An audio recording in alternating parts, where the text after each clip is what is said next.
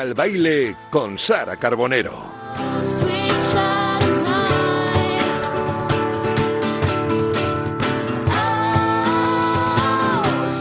¿Qué tal? Muy buenas tardes, queridos oyentes de Radio Marca. Muy bienvenidos un jueves más a vuestro baile, a este baile, que siga el baile, que hoy ya os aviso a los que estéis haciendo cualquier otra cosa, vais a tener que dejarlo porque hoy vais a bailar al ritmo de uno de los artistas más conocidos del mundo. Veréis que no exagero nada. También, como siempre, vamos a estar con José Luis Escarabajano, con esa agenda cultural, coge el papel y el boli, porque hay un montón de planazos para este fin de semana. Música, teatro, cine, ya sabéis que aquí nos encanta la cultura. Y por lo demás, ah, y tenemos nuestra canción de cierre del oyente. A ver a quién, qué hombre, qué mujer será la que hoy despida nuestro programa. Todo esto, no os mováis. Ese momento en el que el pulso se acelera cuando en invierno te hacen ver la primavera.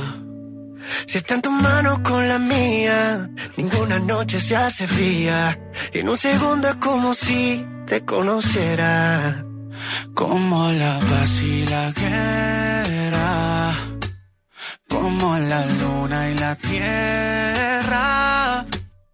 Y yo no sé muy bien y os decía que hoy tenemos con nosotros a un invitado muy especial, es eh, un invitado universal porque su música ha llegado a cada confín de la tierra, no en vano una de sus canciones ha batido todos los récords en YouTube, en Spotify, esa circunstancia, esa canción le cambió la vida como él mismo ha reconocido. Ahora vamos a preguntarle, pero ese éxito tremendo no es el mayor de este cantautor. Su éxito profesional radica en más de 20 años en la música desde su primer disco, que ya fue disco de oro allá por 1998, en cientos de canciones que conforman su creación, también para otros cantantes. Combinando distintos estilos y tiempos musicales, con el amor como tema troncal, es el autor de una decena de discos con canciones que todos conocemos, que hemos bailado, que hemos sentido, con las que nos hemos emocionado. Cuando compone para otros cantantes también tiene una habilidad especial para meterse en el papel, en el estilo del otro artista, de tal forma que dicha composición les va como anillo al dedo. Este invitado ha actuado además en un montón de actos importantes, muchos de ellos solidarios, una faceta muy importante para él, de la que después también vamos a hablar, y recientemente le hemos visto en la pasada gala de los Oscar. No tiene límite y ahora nos visita trayendo un nuevo disco debajo del brazo. Un disco muy especial, muy importante, con distintas colaboraciones y que mezcla canciones consagradas con nuevos temas. Tenemos pues disco nuevo y tenemos el honor de tener en el estudio, y no quiero enrollarme yo más para que sea él el que nos cuente todo esto nuestro querido y admirado en esta casa, Luis Fonsi. Muy buenas tardes. Gracias, mi amor. Qué linda introducción. Muchísimas gracias. Es que es un lujo, de verdad, como te digo, después de tantos años eh, emocionándonos con tu música, pues bueno, que estés hoy aquí con nosotros, además con este trabajo décimo. Sí.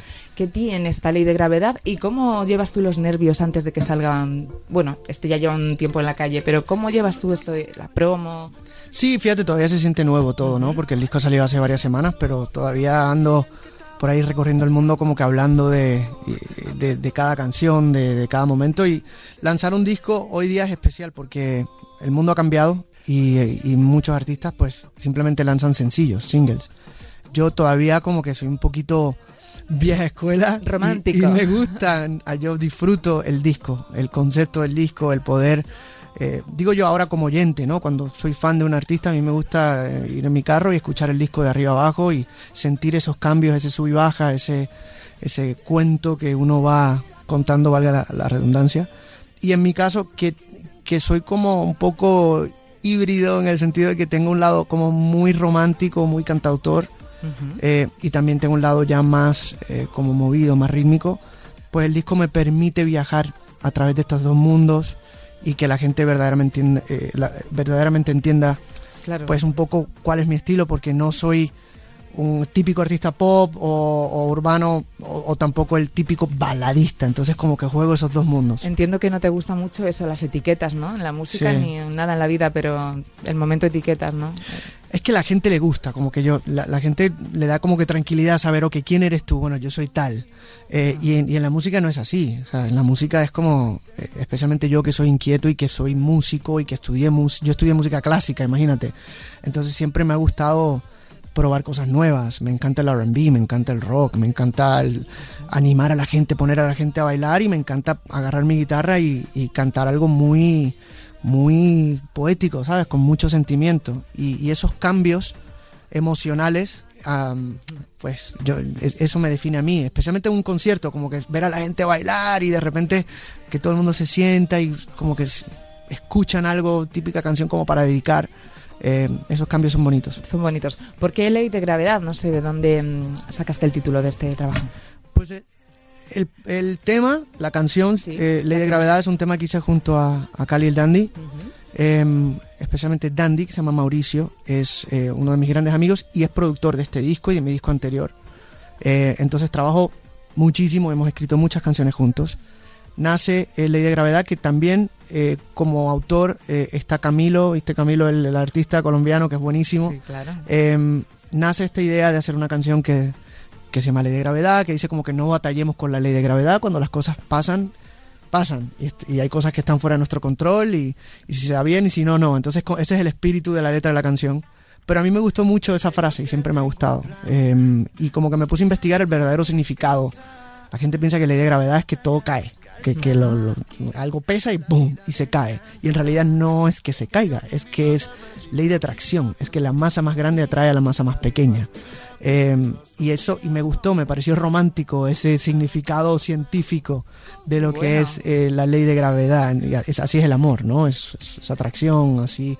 Eso es lo que tratamos de hacer nosotros con el fuera, público. Fuera de control todo lo que tú estás diciendo. poco, Exacto, ¿no? exacto. Sí. Entonces dije, ¿sabes qué? Es un, es un buen título para cerrar estas 16 canciones que llevo dos años haciendo. Oye, eh, ¿qué tiene este disco diferente a los anteriores, así a grandes rasgos? Que encontramos, tienes canciones que ya llevas tiempo cantando, pero digo las nuevas, por ejemplo, esa que te- de la que yo te he hablado. Equivocada. Equivocada. Sí. Esa letra que te, que te atraviesa. Me gusta que te guste esa canción porque es- yo diría que es la canción como más em, tradicional romántica del disco. Y, y eso es un espacio que guardo siempre en todos mis discos, como que necesito una balada, balada, como para cantar en la cima de una montaña con los brazos abiertos. eh, es- esa es equivocada. Y es una letra muy, muy bonita, estoy muy orgulloso de este tema, porque le dice, oye, estás equivocada, no, no entiendes lo mucho que te amo, no te estás dando cuenta. Entonces es como un flip ahí, una vuelta, pero es algo positivo. Así suena. no se ven. Tú dices que no, tú dices que no. Yo digo que sí. Déjame explicártelo un segundo. Te preguntaba qué notabas eso de diferente con respecto al anterior disco de tres años atrás. Hace, ¿no? Han pasado desde, desde Sí. el último. ¿Qué ha cambiado en ti en esta época en la que todos hemos cambiado tanto, de alguna manera? Bueno, primero que todo, el proceso de hacer el disco fue completamente diferente, eh, porque pues todos atravesamos, estos últimos dos, dos años han sido años difíciles. Hacer un disco en, en plena pandemia eh, fue algo nuevo, literalmente tener que eh, grabar eh, y escribir canciones vía Zoom, eh, como que cambia un poquito ese proceso que se supone que sea un proceso muy íntimo, muy de, de tú a tú, de esa composición, estar en un cuarto con guitarra en mano. Y, eh, parte del disco lo, lo tuve que escribir un poquito a distancia. Eh, y como cantante, o sea, yo soy un poquito de que me gusta grabarme y tengo mi estudio en mi casa, pero ahora más que nunca tuve que aprender a hacerlo todo solo, ¿sabes? Casi que a, filmar mis propios vídeos, porque hay, hay una canción en este disco que se llama Girasoles, Sí. que la escribí justo en el como el peor momento de la pandemia, abril 2020, jamás lo voy a olvidar. Era justo cuando nos encerraron, así que no podía salir, no podía hacer nada y ahí mi desahogo fue Girasoles, que es un tema muy esperanzador, no, no es triste. No, Pero- no, te iba a decir que muchos la escuchamos en esa altura y te habrán llegado, imagino, mensajes de gente a la que le Sí. hizo pensar y le animó, ¿verdad? Este mensaje de los girasoles nunca dejan de Nunca dejan girar. de girar, exacto, y siempre están en, en búsqueda de luz, ¿no? Del sol y, y así somos los seres humanos, buscamos eh, luchar y salir hacia adelante, esa luz la necesitamos, entonces ese era el mensaje, pero esta canción que están escuchando ahora de fondo, la hice yo solito con mi guitarra en mi casa, la edité yo, la, ¿me entiendes? Todo, la mezclé yo, el video lo hice con dos amigos porque se supone que no podíamos, no nos iban a dar permisos a filmar cámaras, luces, no, no había nada de eso. Entonces fue como que regresar a, mis comienzos cuando no había presupuesto para hacer nada, pero hasta cierto punto eso lo, lo, hace como más romántico todo. Más auténtico. Oye, ahí estarías solo, pero fíjate, en este disco te has rodeado muy bien con artistas como decías tú antes, Nicky Jam, Farruko, Raúl Alejandro, Mike Towers, Sebastián Yatra, Cali el Dandy, Manuel Turizo. Esto es un poco y sobre seguro, ¿no? Es, ¿sabes qué? Es, es compartir. La música más que nunca hoy día estamos viviendo un mundo de, de, muchas colaboraciones, de mucho compartir. Hace 30 años atrás los artistas eran un poco celosos, ¿sabes? No, no quiero compartir mi luz, no. Ahora es al revés, ahora es como que vamos a celebrar y vamos a mezclar estilos. Todos los artistas que aparecen en este disco son muy diferentes a mí y, eso está hecho a propósito. Mike Towers es un artista más urbano, más trap, eh, pero es, un genio, es un gran compositor y eh, es un artista joven eh, que tiene su propio estilo y me gusta también codearme no tan solo con los, eh, los artistas, esas eminencias que respeto mucho, que, son para mí influencias, pero también estas nuevas generaciones que, vienen con programados un poquito diferentes y, y al final del día uno aprende aportan, ¿no? Es una aporta en doble de sentido. Dices que se hacen mucho estas colaboraciones, componer para otros, cantar tu disco para eh, con otros, pero ¿esto no crees que se da más en la música latina? Yo creo que sí. ¿Por qué puede ser esto? Yo creo que, yo creo que hay un, género que no tiene nombre, eh, que es esa mezcla entre el pop y el urbano. Eh, bueno, quizás tiene nombre, ahora ya le dicen pop urbano en realidad, pero a lo que voy es como que mezclar la parte melódica, que es lo que yo traigo a la mesa, ¿no? La parte más cantada, más romántica, mezclado con la parte más rapeada y más rítmica. Eh, creas, creas un concepto bonito, ¿no? Y hemos visto canciones, mm, Despacito, por ejemplo, es la mejor ejemplo, ¿no? Tienes a Daddy Yankee, que es el líder del género urbano, eh, y, y, mi parte pues ya es la parte más cantada, más melódica. Y, cuando mezclas esas dos voces pasan cosas curiosas. ya cuando la em, mezclas con Justin Bieber y cuando pones a Justin Bieber ya olvídate. Ya la cabeza te vuela. Y dices no y dices y, me encanta no sí. me encanta. Tú siempre has defendido y has demostrado tener mucha versatilidad es algo innegociable para ti. Te lo iba a preguntar ya me lo has medio dicho. Para ti es innegociable que, que haya muchos estilos en tus discos no Sí, yo de repente en algún futuro haré cosas como más específicas, un disco, por ejemplo, decirte un disco acústico, un disco em, de dúos, un disco con, con orquestral, ¿me entiendes? Con, con cuerdas, cosas así, proyectos eh, diferentes me gustaría como fan de la música, pero en general mi estilo, yo siempre digo, soy demasiado inquieto para hacer puras baladas y, y demasiado romántico para hacer puro pop. Entonces necesito como que siempre estar en, esos dos mundos. ¿Y en tu día a día escuchas también todo tipo de música? ¿Te gusta? ¿Sí? Soy rockero, soy salsero, soy... Me encanta, ¿sabes? Los, los, cantautores. Me encanta alguien que, que, que agarra una guitarra y no necesita fuegos artificiales ni 17 bailarines para, para emocionarte. Para mí eso es un artista em, y, y, escucho todo un poco. ¿sí? ¿Me sabrías decir alguna canción así que últimamente escuches mucho? Em, a ver. Para conducir, por ejemplo, ¿qué música te gusta en el coche? Me gusta como, cosas como acústicas, como muy más acusticonas. Soy fanático, por ejemplo, de un artista que se llama John Mayer. este, ese tipo de ese, rollo de, aquí de España, pues puedo darte una lista de gente que admiro mucho, Orozco, Pablo. Tengo muchos amigos, bueno, artistas que se convierten en amigos y entonces uno los, los aprecia aún más, ¿no? Este, obviamente Alejandro, son gente que, que son que, son maestros y, que, y, que, ahora me honra y, me enorgullece decir que, son mis amigos. Hemos nombrado a mucha gente, gente que colabora contigo en el disco y no me quiero olvidar de esa canción también tan especial que está dentro del disco, que es Dolce, ¿no? en el que la que trabajas por primera vez con tu mujer, con sí, Qué guapa esa modelo del video, ¿ah? Espectacular, es espectacular. sí, sí, sí, yo, la, la primera vez que trabajamos juntos, somos como que éramos un poquito celosos, no, no en mal plan, sino como por cuidar esa parte familiar. Que lleváis tiempo juntos, que podéis haberlo hecho mucho. Entonces con nuestros hijos también, las redes, como que tratamos de siempre mantener un balance normal, ni tampoco ser demasiado misterioso, pero no exhibir demasiado la parte de la familia. Y para este video fue una mezcla de cosas, fue la canción, fue el, director, que yo me sentía muy a gusto con él porque es muy amigo de ambos. Em, y cuando me habla el director, bueno, estamos buscando una modelo que sea algo muy editorial, muy high fashion, Em, que tenga buena química contigo. Y yo así como que, editorial, La high tengo, la fashion. Caramba, en mi casa había una modelo que justo se dedica a hacer eso. Y, Qué y bueno. le dije a Carlos, el director, dame un break, dame hablar con, con la flaca. Yo le digo a mi esposa la flaca, de cariño, llama a hablar con la flaca y, y a ver qué dice, ¿no? De repente no le gusta la idea, pero le dije, oye, mi amor, ¿quieres ser la modelo del video? Me dice, ¿en serio? Vamos. Yo dije, sí, editorial, high fashion, que te veas súper sexy, súper elegante a la vez, ¿sabes? Todo muy bien cuidado.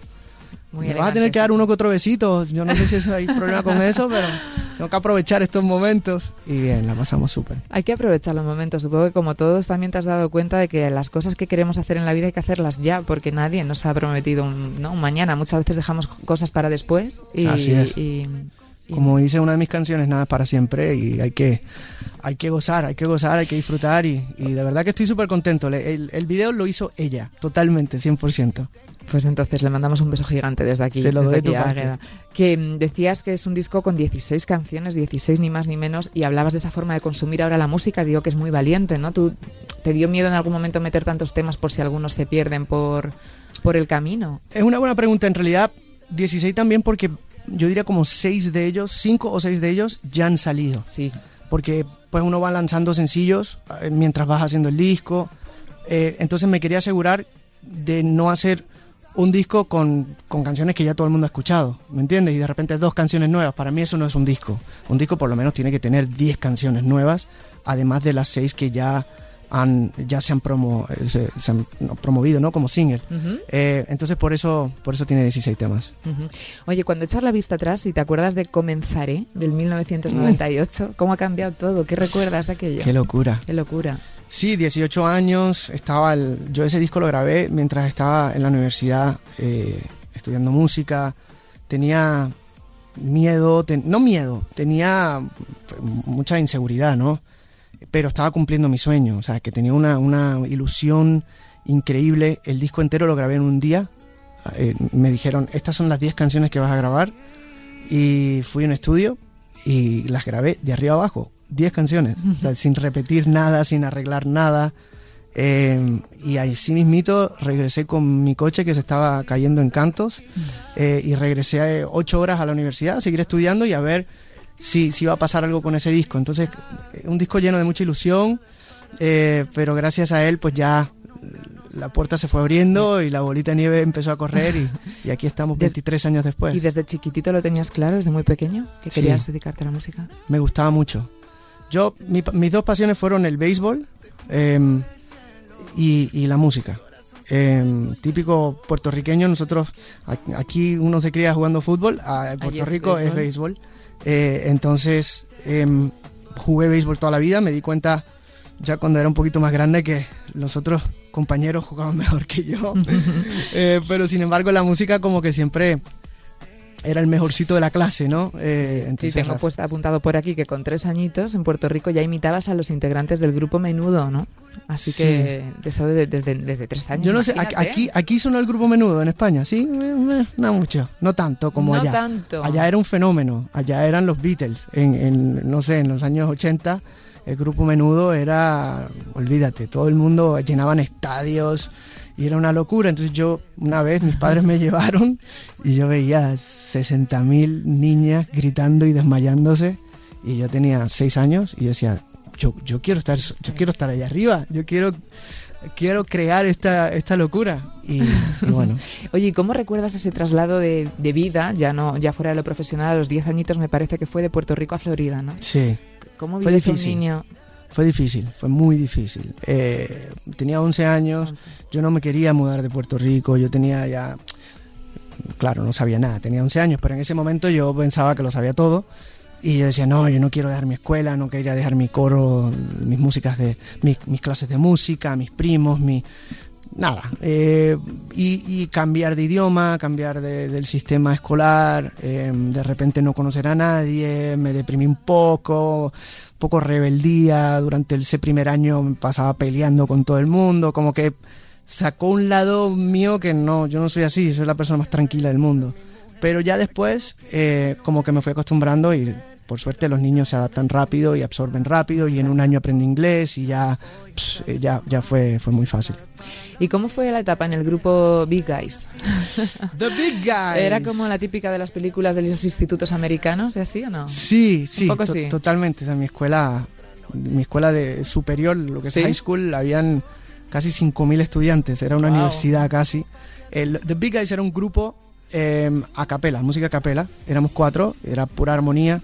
En aquel entonces escuchábamos un grupo que se llamaba Boys to Men y básicamente agarrábamos esas canciones y las adaptábamos y, y cantamos. Y un poco de Big Guys eh, siguen siendo mis tres mejores amigos. Uno de ellos fue muy famoso, bueno, es muy famoso, pero tuvo un momento muy importante con un grupo que se llama NSYNC, mm, claro. se llama Joey, eh, cantaba con nosotros y, bueno, cuento la corto, eso me ayudó mucho a ese proceso de, de adaptación, cual hablamos ahora, de, de ya como que sentirme cómodo en, en, un mundo muy americano, que yo era como muy boricua, ¿me entiendes? Muy latino en ese sentido. Y luego ya te decantaste por estudiar música, lo comentabas antes. Eh, ¿Era formarte básico para ti? O sea, tú tienes claro que querías eh, tener esos cimientos, sí, Sí, sí, sí, yo, yo quería ser músico. Yo nunca yo nunca quise ser famoso. De hecho, todavía no quiero ser famoso. Ya un poco complicado. Sí, pero me entiendes, no, esa parte no, no es la que disfruto. No me molesta, por supuesto que no. Me encanta que la gente te quiera saludar y todo. Es una bendición. Pero no, de, de niño yo tengo videos caseros y mi papá me preguntaba, ¿qué quieres ser cuando seas grande? Yo quiero ser músico, yo quiero hablar música, yo quiero sentarme con otro músico y que me miren a los ojos y me, y me, y me respeten como músico, no como el que canta, no como el artista, no como el famoso. Bueno, al hilo de esto de que no querías eh, esta popularidad que no fuera relacionada con tu carrera, claro, hablábamos antes de esa canción que supuso un antes y un después, ¿no? Yo no sé si tú pensabas que se iba a liar tan gorda con este momento.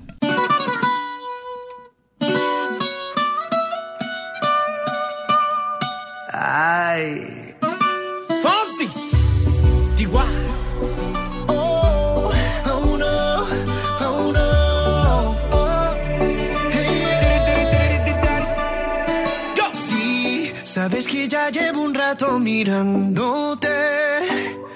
Tengo que bailar contigo hoy. Chihuahua. Vi que tu mirada ya estaba llamándome. Muéstrame el camino que yo voy. Oh, tú, tú eres el imán y yo soy el metal. Me voy acercando y voy armando el plan. Solo con pensarlo se acelera el pulso. Oh yeah, ya, ya me está gustando más de lo normal. Todos mis sentidos van pidiendo más. Esto hay que tomarlo sin ningún apuro. Despacito, quiero respirar tu cuello despacito. Digo que mm, has tenido muchos momentazos en tu carrera, pero esto He escuchado esta canción una que otra vez. ¿Alguna, no? Yo creo, creo que tiene 1.300, no sé cuántos millones de reproducciones. Eso solo en Spotify, pero vamos, que, qué barbaridad. Y qué buenos momentos nos ha dado a todos, ¿no? La verdad que sí. Es una canción relacionada con el buen, con un buen momento. Con alegría, con, baile, con sí, con fiesta. Eh, y, y, sí, la verdad es que fue una gran sorpresa para mí.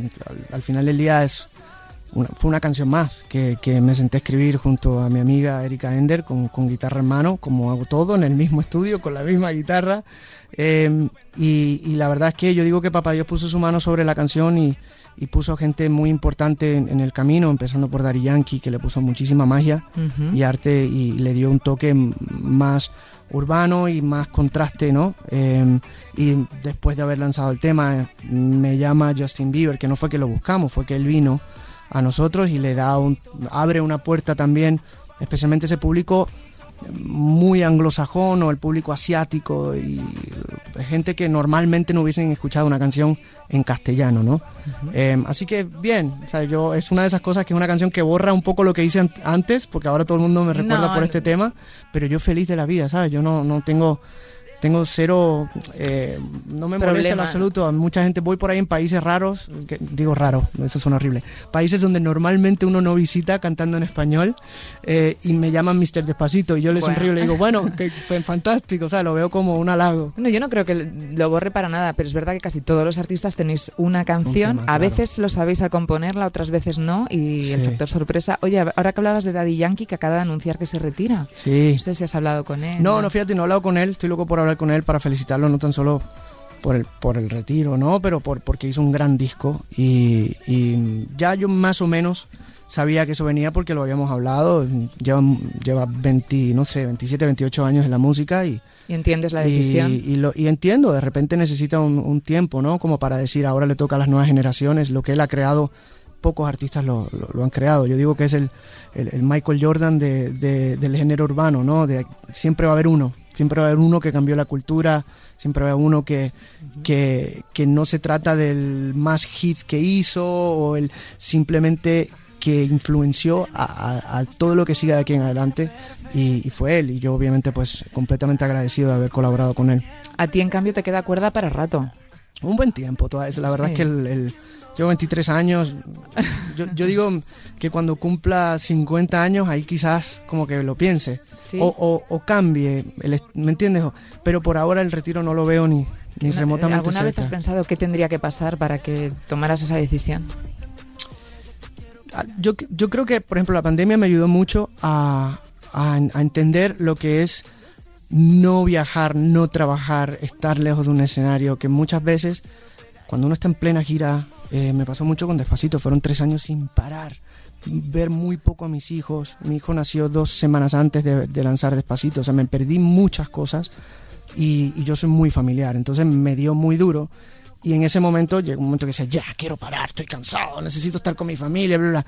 Llega la pandemia y me dije, quiero viajar, quiero ese escenario, no, quiero irme de mi casa, necesito el público, necesito el, el, el calor humano. El, al final necesitamos el equilibrio. Totalmente, ¿no? totalmente. Entonces por ahora no, no veo un retiro cerca. Eso es lo peor, quizá, el estar lejos de tu familia y de toda tu carrera y todas las cosas increíbles que has vivido. Lo mejor, ¿qué dirías que es? ¿Qué es lo que más te ha aportado el, eh, ¿Qué disfrutas más, por ejemplo, el proceso de creación, eh, los directos con la gente? Los directos, la gente, o sea, la, la, el, el, contacto con, con la gente, el, eh, ese momento que conoces a alguien y te dice, oye, tal canción me ayudó. Ese tema no me dio por vencido, me ayudó a atravesar un momento difícil. O eh, yo conocí a mi esposo o a mi esposa eh, o bailamos tu canción en nuestra boda. Es, es, esas cosas tan cursi como suenan, a mí me emocionan, ¿sabes? Ser parte de la vida de alguien a través de una canción es brutal. Seguro que con Yo no me doy por vencido hay mil historias de amor. Hay ¿no? muchas historias. Hay muchas historias de amor. Sí. Oye, ¿tú te arrepientes de alguna decisión que hayas tomado a lo largo de todos estos años? Mm, no. A ver, hay cosas que uno dice, uy, de repente no debí lanzar esa canción, o no debí hacer esa colaboración, o debí esperar un poco. Detallitos. Y detallitos de de repente debí cambiar el sonido de esa guitarra eléctrica porque está muy agresivo en la mezcla, ¿sabes? Porque somos frikis. Hay que ser un poco friki. Pero al final del camino. Friki perfeccionista, quiero sí, decir. Sí, ¿no? sí, sí, exacto, perfeccionista. eh, al final del camino las cosas pasan porque tienen porque pasan y punto. Y, y, no todo va a ser perfecto y no todas las canciones van a llegar a número uno ni a los billones de views y es, es, es un proceso es un poco ley de gravedad. Pasa porque tiene que pasar y, y, los momentos duros que he vivido que he vivido momentos duros he aprendido de ellos y me han formado a ser la persona que soy hoy. Así que la respuesta es no no me arrepiento de nada. Algún momento te, que te haya hecho dudar sí siempre hay dudas siempre hay dudas.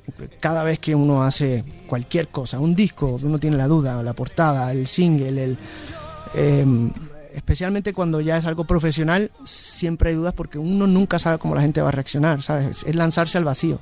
Y uno crea estas, estos discos a puerta cerrada, en, en, un estudio con pocas personas, y cuando llega el momento que uno lo comparte es como que, uy, vamos a ver qué va a pasar. ¿sabes? Nunca doy nada por hecho el, el, hecho de que la canción anterior fue un éxito no significa que la nueva va a ser un éxito, jamás.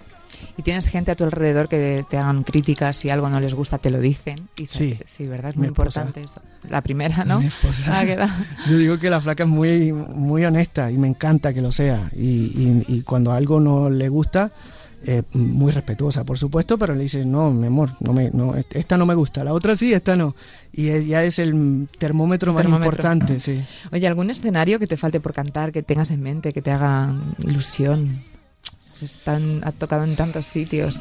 Eh, sí, sí, sí, me encantaría algún día cantar en, en el en el Royal Albert Hall, Hall. En, en, Londres, eh, en el Carnegie Hall en Nueva York, como que salas así emblemáticas, así con... como históricas.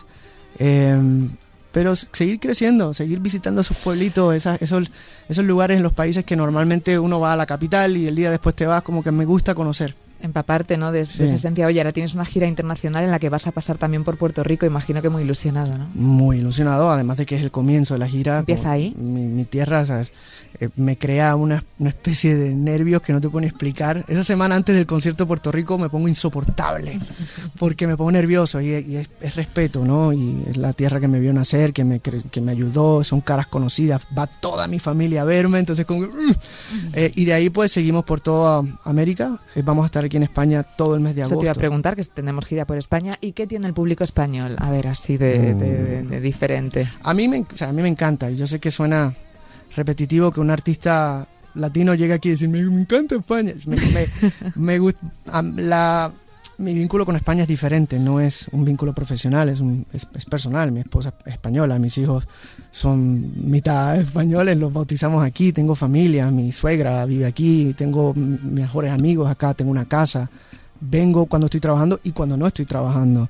Em, manejo mi carro, ¿me entiendes? Me siento que verdaderamente es mi segunda casa, tengo muchísimos amigos he hecho mucha televisión, entonces eso me, me, me, me, da la oportunidad de quedarme temporadas muy largas y, y ahora todo lo que es agosto eh, voy a estar acá el mes entero y de hecho gran parte de septiembre girando por todo el país.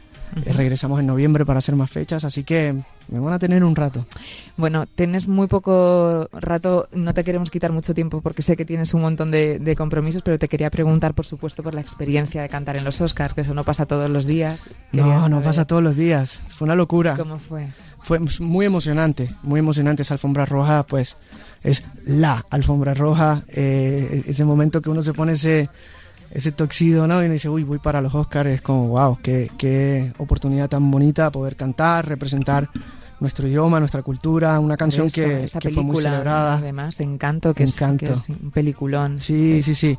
Después la noche fue un poco opacada por, por, por, otras situaciones que no tienen nada que ver conmigo, pero bueno. Ya, pero como te han preguntado tanto, pues yo te, te lo digo también, ¿tú cómo viviste eso? Fíjate que no estaba sentado en ese momento porque justo había cantado. Hablamos de Will eh, Smith. Sí, sí la, de la famosa cachetada. Em, eh, me senté, vi la, la, primera parte de la gala, ya como que me sacaron, me cambié para cantar y ahí justo ya estaba en el camerino y ahí fue como que sentí un, una energía muy rara en los camerinos, en los pasillos eh, y ahí fue cuando en realidad yo lo vi en mi móvil, no, no lo vi en vivo lo vi en mi móvil, salimos al pasillo y ahí como que me explicaron qué fue lo que pasó. Eh, fue, sí, fue raro, fue, fue raro, fue, es un artista que admiro mucho, que he conocido, que es un ser humano espectacular y se equivocó y, ya. Bueno, él mismo lo ha dicho, ¿no? Sí, ya lo reconoció y ojalá la gente pueda pasar página. Sí, ¿Me entiendes? Pero es verdad que se amargó, agrió un poco la fiesta. Esa, es la parte triste. Eso es lo que digo que me da tristeza por él, porque eh, fue la noche más importante y más horrible de su vida, ¿me entiendes? No sé, no estoy hablando por él, no, pero eh, vivió dos emociones muy, eh, muy diferentes y hay mucha gente que trabajó muchísimo para llegar a ese momento y no estamos hablando de ello, estamos hablando de esto. De esto. ¿A, quién, ¿A quién más admiras? Porque a ti te admira un montón de gente, ¿y tú? A mis padres, ¿sabes? Soy muy familiar, mi papá y mi mamá, gente humilde, luchadora, siempre poniendo a, la familia primero y creo que han sido un gran ejemplo no tan solo para mí, sino para mis hermanos que, eh, que son mis mejores amigos y que cuando llego a casa estoy con ellos siempre. Oye, también un poquito a Carlos Alcaraz, ¿no? Te vimos el otro día ah, que pusiste una foto. Sí, lo conocí. ¿Te gusta el deporte? Me encanta el deporte, me encanta el tenis. Tuve la oportunidad de ver a, a Carlos jugar y triunfar en el Miami Open y eh, después nos pusieron en comunicación, él, me quería conocer, yo lo quería conocer. Eh, entonces ahí estuvimos un rato hablando con él, su equipo, su papá, su entrenador. Y es un chico con la cabeza bien puesta, 18 años, y tiene un futuro brutal. Oye, ¿dónde te vas cuando quieres desconectar del mundo? ¿En qué lugar te perderías? La playa. La playa. Yo soy playero. ¿Mm? pero playa con agua caliente, no agua fría. Eh, tropical, tropical, palmera. A, Portugal no vayas, ya te lo digo. Yo, yo. voy a, sea, mi tierra, por ahí, a las Bahamas, pero sí, me gusta navegar, me gusta estar en el barco, me gusta la pesca, ese tipo de cosas. ¿Y algún lugar de España que no conozcas y que te quede ahí por conocer? Hay muchos, hay, hay, hay, hay muchos, eh, pero sí, sí reconozco que es uno de los países que más conozco porque las giras en, España pues te da la oportunidad de conocer muchas ciudades, muy fácil viajar entre ciudades. los trenes aquí es lo mejor que, que, existe en el planeta. Yo quisiera que todos los países fuese tan fácil viajar, no, no es así. Entonces las giras son, son divertidas aquí. Dos últimas. Antes hablábamos de Despacito, yo no sé si tú sabes que era la canción más escuchada en YouTube hasta que llegó Baby Shark. Baby, Shark. Sí. Con los niños no hay nada que hacer. Fue culpa de mis hijos. Te iba a preguntar por tus hijos. ¿Te gustaría que alguno se dedicara al, al mundo de la música? Yo quiero que sean felices. Yo para empezar son muy chiquitos. Ahora mismo lo menos que estoy pensando es en su profesión, sí. pero quiero pero que... Tú sabes que hay muchos niños que, claro. que, que lo que ven en casa al final lo... Yo creo que mi hija, que es más grande, no, no le veo, no veo esa conexión con la música como yo la tuve cuando era muy jovencito. De repente sí, ella es muy artista, ella es muy de, siempre está pintando, dibujando. Eh, o sea que quizás sea artista, pero ya en, en, en, lo que son las artes visuales, ¿no? No tanto en la música. El chiquitín, quizás, porque ese sí eh, se queda al lado mío en el estudio y, uh -huh. y mira y, y, y, me pregunta eh, y siempre está como, escucha una canción y, se queda todo el día cantándola pero tampoco lo voy a forzar. O sea, no soy uno de esos padres de que, ah, bueno, como papá canta, tú tienes que cantar. Nah, que sean felices. A veces incluso eso es un arma de doble filo. Totalmente. Luego. Bueno, ¿y cómo te ves dentro de 10 años? Más viejo. Más viejo. más arrugado. Ojalá que estemos todos más. más cansados. No, eh, ojalá y con la misma visión y filosofía de vida. Eso, eso, y con la misma energía y con las mismas ganas de mejorar, de aprender, de, de, de, de conectar con la gente. Eh, quiero cada día dedicarle más tiempo a mi familia, sabes que quizás si hay algo que, que ha cambiado es eso, eh, y vuelvo y repito, la pandemia me, me ayudó mucho a eso, eh, como a decir, si de repente dicen, bueno, eh, llevas tres meses fuera de la casa y de repente se abrieron unos conciertos más, antes no me atrevía a decir que no. Eso es muy importante. Ahora ya me atrevo a decir que no. Ahora es como que, ¿sabes qué? ¿Un concierto más? No. Llevo dos meses sin ver a mis hijos. O sea, aquí, olvídate. No, no. Hay prioridades. Eso, me, la madurez y el tiempo me ha ayudado a tener como que esa fortaleza de decir que no en esos momentos. Pues yo añado que te veamos dentro de 10 años con la misma humildad. Que gracias. no la pierdas, que es muy importante y, gracias. Y, la, y, que te hace muy grande. Y ojalá que la ley de gravedad, pues nada, te traiga por aquí de vuelta o que nos crucemos pronto. Ojalá poder estar en alguno de esos conciertos de esa gira por España en Estás agosto, ¿has dicho? Súper invitada. invitada. Todo agosto voy a estar por acá, agosto, septiembre y después regresamos en noviembre. Vale, pues tendrás que cantar equivocada, aunque sea lenta, te lo pido por favor. ¿eh? Hecho, trato ¿Hecho? hecho. ¿Trato queda hecho grabado. aquí? Queda grabado. Muchísimas gracias. A ti, mi amor, un placer. ha sido un placer, muchísima suerte y que siga el baile.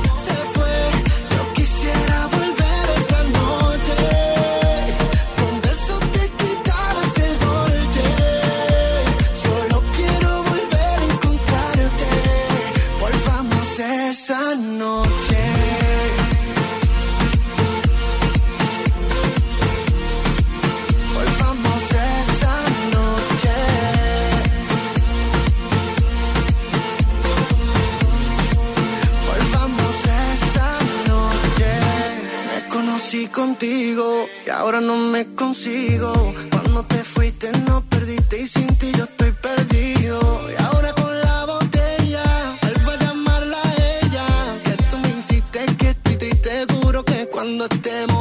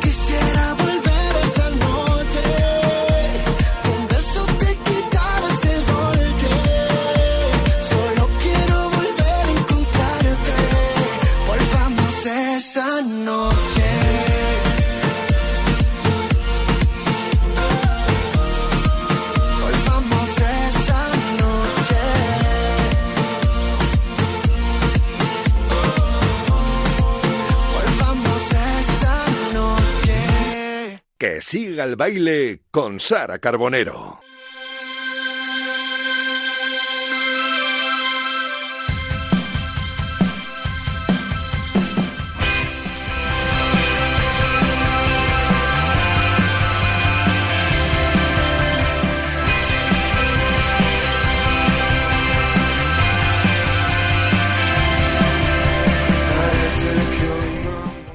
Con esta sintonía significa que tengo aquí a mi lado a JL, a Escarabajano. Oye, José Luis, te he visto bailar, ¿eh? Hombre, se me iban los Eh, pies. se te me he los visto los bailar. pies. Vamos, es que ¿quién, no, ¿Quién no baila? ¿Quién no se le van los pies como Luis Fonsi? ¿A ti qué recuerdos te trae esa canción? Porque Uf, a mí me trae eh, un viaje a Zara de los Atunes eh, con dos de mis mejores amigas que fue una pasada de viaje. Lo que pasa en Zara se, Se queda en Zara, se queda en. Zara. Solo fui una vez, pero no quiero volver porque eh, mejorarlo es imposible. Sí, al lugar donde has sido feliz no, no debieras tratar de Eso volver. es, Oye, que siempre que te veo me da un montón de alegría por todo lo que me vas a contar y un poco de, Sí. de- de ansiedad porque, Porque me quieres ir a porque todo. quiero ir a todo. Claro, y no se a ver, cuéntanos, vamos a Vamos con la música. a, a hablar de un montón de cosas, así que vamos a hacerlo despacito. Despacito. Sabía. Vamos con la música. Empezamos con la agenda de conciertos con protagonistas como él.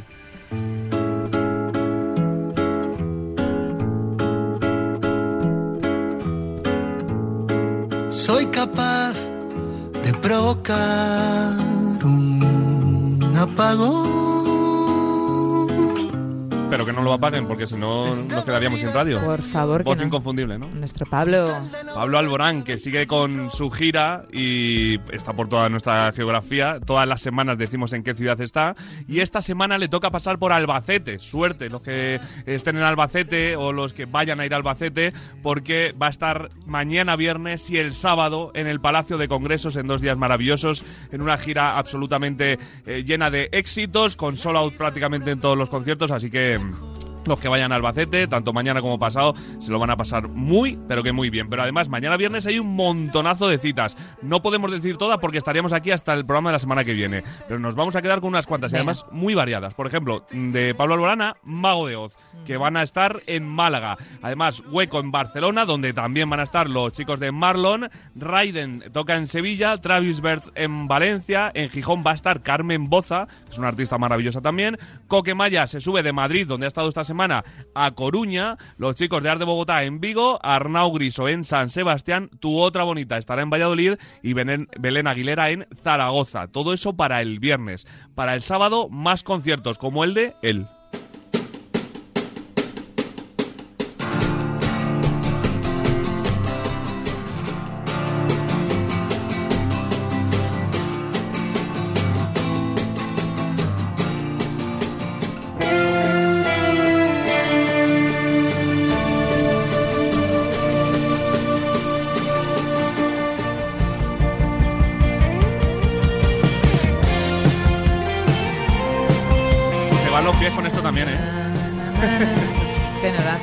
Además con un gran amigo de esta casa. Hombre, anda, que no, eh, anda que no. uno más de Radio Es- es Marca, casi uno más. prácticamente. ¿No está en nómina, seguro? Yo creo que sí. Habla más que otros eh, que sí que están en nómina. déjate, deja- deja- Hasta ahí podemos leer. Mikel Erenchun, que va a seguir presentando Amigos de Guardia, que es su último disco donde repasa un poco toda su carrera junto a muchos amigos. Por ejemplo, en este temazo, en algún lugar, está junto a Santi Balmes y Víctor Cabezuelo. Y va a estar Mikel Erenchun este sábado en Mira Teatro en Pozuelo de Alarcón, en Madrid. Pero además de este concierto de Mikel Erenchun, tenemos un montón de conciertos repartidos por toda nuestra geografía para este sábado. Raiden se va de Sevilla a Granada. Los Punsetes con su show en Valencia. Caravana en Barcelona. Ar de Bogotá se van a Ponferrada. Marc Seguí en Burgos. Z Tangana conciertazo en Bilbao. Hueco en Zaragoza, Luis Brea en Ávila y Ana Guerra en la Sala Moroco de Madrid. Madrid. Y antes de acabar, por cierto, con la agenda de conciertos eh, de viernes y sábado, nos vamos a quedar con un par de citas para el domingo, que también hay música. En Madrid, concierto muy importante y muy especial para Tu Otra Bonita. Muy especial para Félix, para Alberto y para Héctor. Y aún quedan algunas entradas muy, muy, muy poquitas. Yo digo que vayáis rapidísimo porque además es el domingo a la una del mediodía Correcto. en la Riviera. ¿Puede haber mejor plan un domingo a la una del mediodía? Que que ya vas al concierto y luego, pues. comer por ahí. comer, cañitas, tardeo. Espectacular. ¿no? O sea, qué planazo, por favor. Pues sí. Un planazo maravilloso. Es en Madrid, pero lo que digan, es que yo estoy en Barcelona el domingo. Bueno, pues te, te puedes ver a Pole, que además es un artista toledano que lo está petando también. Y, y Eso en Barna. el- Eso en Barcelona el domingo. Y todo esto en cuanto a la música. Hemos contado un montón de conciertos. Vamos a hablar también de teatro, como siempre. y Nos vamos a quedar con una obra en Madrid y otra obra en Valencia. En Madrid hablamos de En Tierra Extraña, que cuenta la historia en la que Concha Piquer y Federico García Lorca se podrían haber conocido. Un encuentro en el que la Piquer avisa a Lorca de que su vida corre peligro y que le puede facilitar una salida hacia México. Una historia increíble interpretada por Diana Navarro, por Alejandro Vera y Abelino Piedad y se puede disfrutar en el Teatro Marquina. Por ejemplo, hoy todavía, si nos estás escuchando eh, a las 8 de la tarde tienes un pase, mañana viernes a la misma hora, el sábado a las 7 y media de la tarde y el domingo a las 6 de la tarde. Planazo. En Valencia eh, tenemos la obra La pícara de Sevilla. Una mujer viajando sola por el mundo en pleno siglo XVII. Una mujer mentirosa, pregonera y cantarina que irá vagando de un lado a otro buscando su sitio en el mundo, huyendo de Mariano, un marido lelo y explotador. Así Hombre, cuenta... ver, eh, sin acritud, ¿no? No, no, no. Así Lelo. cuenta eh, la, mm, la, pues, eh, el argumento de esta obra maravillosa que se llama La Pícara de Sevilla, como decimos, que podemos ver en eh, Valencia que en el Teatre Patraix, que solo eh, quedan entradas este fin de semana para el sábado a las 8 de la tarde, porque el viernes y el domingo ya está todo vendido. Así que hay que aprovechar. Hay Ay. que, aquí hay que rapidez. Hombre, Y del teatro nos vamos al cine. Sí, porque hablamos de tres estrenos que llegan a nuestras pantallas mañana viernes. El primero, Los secretos de Dumbledore, la tercera entrega de la saga Animales Fantásticos, que sigue las aventuras del singular magizólogo Newt Scamander, al que interpreta el actor ganador de un Oscar, Eddie Redmayne. Eh, además, por ejemplo, también Jude Law en el reparto espectacular de este peliculón. Muy esperado también por mucha gente. Este Los secretos de Dumbledore. También se estrena mañana El hombre que vendió su piel, protagonizada por Cohen DeBow y Mónica Bellucci. Una peli que cuenta la historia de Sam, que es un refugiado sirio que firma un contrato para que su propio cuerpo sea convertido en una obra de arte viviente y sea expuesto rápidamente en un museo. Pero pronto se va a dar cuenta de que ha vendido algo más que su piel. Hasta ahí podemos leer. Y por último, como siempre, una peli para los más pequeños, para ir al cine con, con los peques, como es Orquestra Lurtarra que es la adaptación de la novela homónima de Arcaiz Canos y donde el protagonista Manuk tiene el deseo de formar una orquesta y para ello tendrá que buscar ayuda en algunos de sus alocados amigos. Así que Bueno, también, obviamente, para los más chiquititos para los también. más pequeños, Y bueno, hay- y si no nos queremos mover de casa y queremos estar ahí en el sofá, aunque ya Peli, afortunadamente el tiempo está bien y hay que salir, pero bueno, un- bueno, un domingo un también de domingo manta de- y un heladito y ahí palomitas. y resaquita. Y también. resaquita. de todo un poco. Después del concierto del sábado, pues el domingo de resaca. ¿Y qué vemos de domingo Eh, de resaca? Hay un estreno que además se estrena hoy ya, ya está disponible. Estreno importante porque eh, se ha estrenado en Netflix la quinta temporada de Élite, que es una de las Wow. series, eh, obviamente, pues eh, más importantes en el, en- a, a día de hoy. En el nuevo curso en Las Encinas hay muchas tramas de por medio, por ejemplo, el secreto de la muerte de Armando, que amenaza con romper la historia de amor de Samuel y de Ari, el viaje de autodescubrimiento de Rebeca o la historia de Omar tras separarse de Ander, entre otras muchas historias, porque la verdad que tiene una trama absolutamente espectacular, Élite. Y ya está disponible. Se puede ver, como decíamos, en Netflix y a disfrutar de series, de cine, de teatro, de música, que no se quejen nuestros digo oyentes. que no se quejen de nada porque Vamos. no será por falta de, además de, de calidad, que todo lo que tú, tú haces el trabajo y luego nos traes aquí, pues las un poco de todo. También variedad, todo, lo o sea, importante es que hay variedad. Grupos emergentes, grupos consolidados. Como hablaba ante- Luis Fonsi, todo. ¿no? Todo, es, todo, todo tiene si no sería muy aburrido. Oye, y decíamos al principio del programa que tenemos eh, la sección del oyente ahora para despedir que si sería una mujer, que casi siempre son mujeres las que, las que suelen eh, hablarnos, o de repente un, un- un hombre ha tenido a bien pues también pasarse por ¿Alguna aquí. vez? Sí, sí, sí. Pero pocos, ¿eh? Pocos, pocos, un par de ellos creo solo. Cuéntanos. Vamos, por cierto, vamos a recordar que no lo hacemos siempre, importante, cómo eh, mandarnos las notas de voz para cerrar el programa. Instagram de la radio, arroba radio guion bajo marca. Nos mandáis un mensaje privado, a arroba eh, radio guion bajo marca, un mensaje privado con una nota de voz y una nota como la siguiente, que es de un hombre y de una mujer. Vamos a ver. Hola, somos Neus y Roberto y nuestra canción favorita es Qué casualidad. de Sinova. Y te explico por qué. porque él no la conocía y yo, bueno, eh, empecé a hablar con él y a quedar con él y, se la enseñé. Le gustó mucho, nos gustó mucho y, es nuestra canción.